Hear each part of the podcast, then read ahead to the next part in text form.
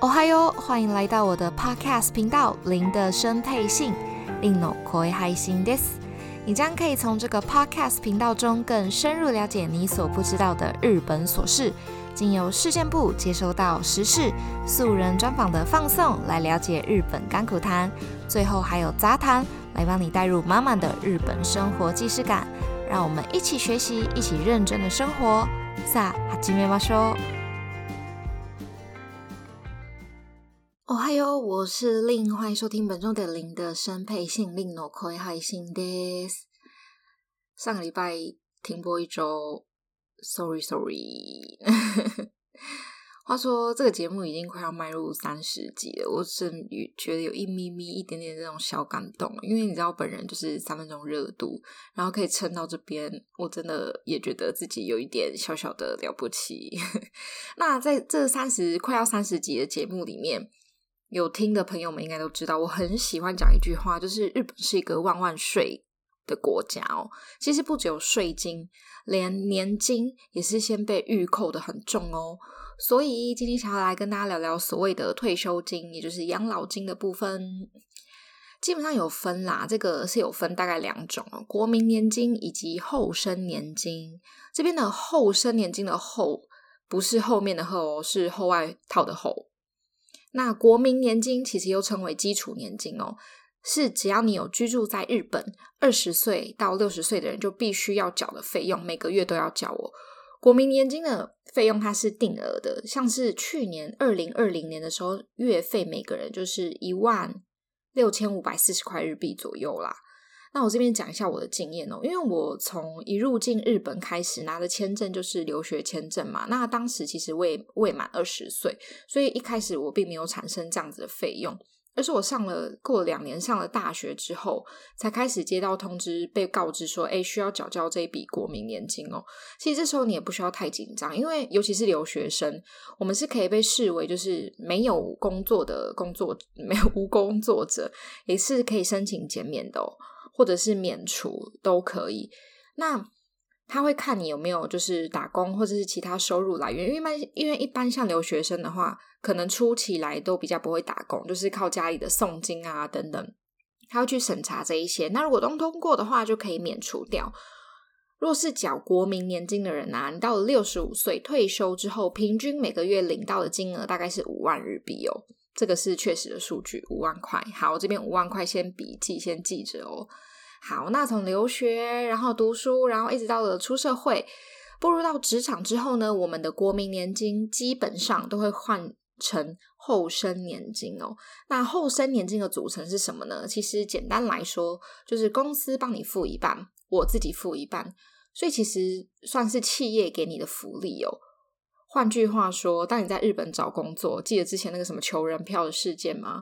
它里面如果没有包含这个后生年金的话，请你脑袋务必想起那个警示灯，它可能就是有一点黑，有一点诡谲，有一点诡异的公司，所以要小心一下哦。另外，我这边要跟大家讲一下后生年金的缴交，其实很让人逃不掉。该怎么说呢？因为后生年金，它会在每个月发薪水的时候，就连同你的住民税啊、一些所得税啊等等，都一起被扣掉哦。这个行为，我们日文我们称作天引き。汉字的话叫做天引，引是引导的引哦。举个例子来说，如果我的面额收入是二十万，就是我的求人票上面写的是二十万，那经过天引き，就是天引这个动作之后呢，实际上汇入到我户头的金额只会是十五万左右。是的，那这个十五万呢，我们又会称作为手取り，手取哦。那这个就是你拿手拿到的钱嘛。总之，经过天引跟手取。天 经过天影的，你的收取金额一定会比劳动契约上面的少很多。那你赚的越多，扣的会被越多。乐观一点想的话，就是我现在被扣的多，可是我以后等退休。之后我会拿的比一般人还要多，所以呢，平均因为毕竟公司帮你付一半，然后我自己付一半嘛，所以平均每个月退休之后可以拿到十四万了。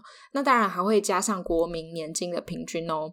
所以其实缴交后生年金的话，你六十五岁退休可以领到的金额，其实就是缴交国民年金的人的二到三倍。其实真的蛮多的，对不对？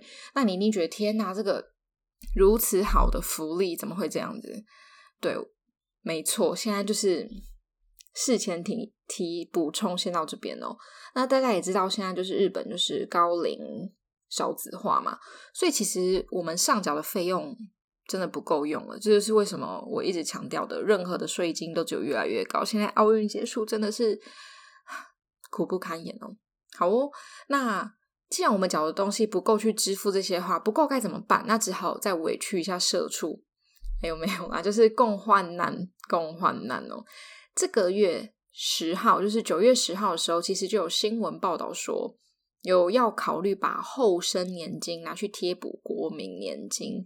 得得，此话一出，真的是震惊社畜，不是震惊，就是所有有在缴后生年金的上班族们呢。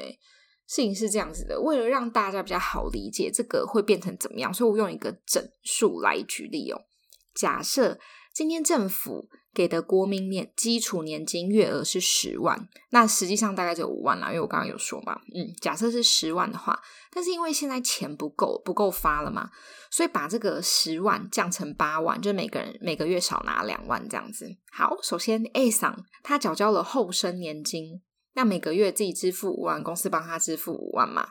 那退休之后，A 可以拿到的后十万后生年金之外，也可以获得国民年金的八万，总计是十八万哦。那 B 上 B 缴交的就是国民的基础年金，所以他就是每个月按时这样缴下来，到六十五岁之后呢，他每个月可以获得八万块钱，大概哦。这只是一个假设的数据。好，那如果换成刚刚那个政策的话，会变成怎么样？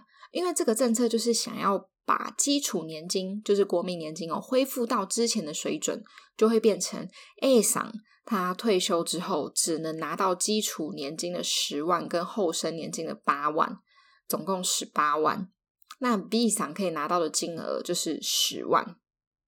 哎，我这边讲反，是基础年金八万加后生年金十万。靠，等一下，哎，不好意思，没错没错，就是 A 桑经过这个政策的改变之后呢，他可以拿到就是基础年金十万嘛，加上他自己付的后生年金八万，总计十八万。但对 B 桑而言呢，他可以拿到的金额就是国民基础年金的十万，因为现在要恢复原来的水平，从八万变回十万嘛。A 桑他不管怎么样，只能拿到十八万。但是 B 赏却可以多拿到两万，因为 A 赏的后生年金被拿去补贴 B 赏的国民年金，对 A 赏来说其实真的是很不公平哦。如果今天基础要恢复到十万的水平，那 A 其实应该也要一起上升，不是吗？因为他应该月领二十万。照理来说，如果人人平等的话，却没有哦。日本的后生大将说的这个政策，其实具有。改革意义的，很有意义的一个政策，但在我看来，其实我觉得这个政策有一点点，简单来说就是劫富济贫啦。如果各位是 A 桑可以接受吗？就是自己努力付了税金啊等等，然后后来被劫走这样，我自己是有一点没有办法忍受。不过其实我当初刚开始在工作的时候，就已经知道，其实这个国民年金还有后生年金是不可靠的。其实连日本人都自己这么觉得，因为我之前的同事他们。其实也都不想要缴，你知道吗？就是就因为我之前在比较黑心的工作公司上班，所以其实可以跟公司讲说：“哎，我不要，不要帮我填银。”那他就转成国民年金。那国民年金其实你支不支付比较难查到，因为他就是可能每个月寄单子，或者是你有去登录，然后每个月从你的银行卡里面扣。那如果你没有登录的话，就是给你一张纸，然后你自己到コンビニ，就是便利商店等等去缴钱。 那这个就比较难抓到，说，诶，他到底有没有讲？像我朋友就是不相信这件事情，他觉得还不如把这些钱自己存起来，然后退休再用，所以他就没有上缴给政府。对，其实我周围大概就有三四位是这样子，也不能算少吧。所以其实大家都知道这个是有点不可靠的。那如果真的发生这种情况的话，就是感觉有一点点共产化。好啦，那在日本工作的朋友，如果你不小心听到这件事情的话，我觉得你可以当做不知道，因为有些事情不要知道比较好哦。知らなくてもいいこと。好啦，以上就是本周的内容哦。如果有任何的问题，或者是有任何想听的主题，都可以 Instagram 私讯我。好啦，我们下礼拜见，また来周。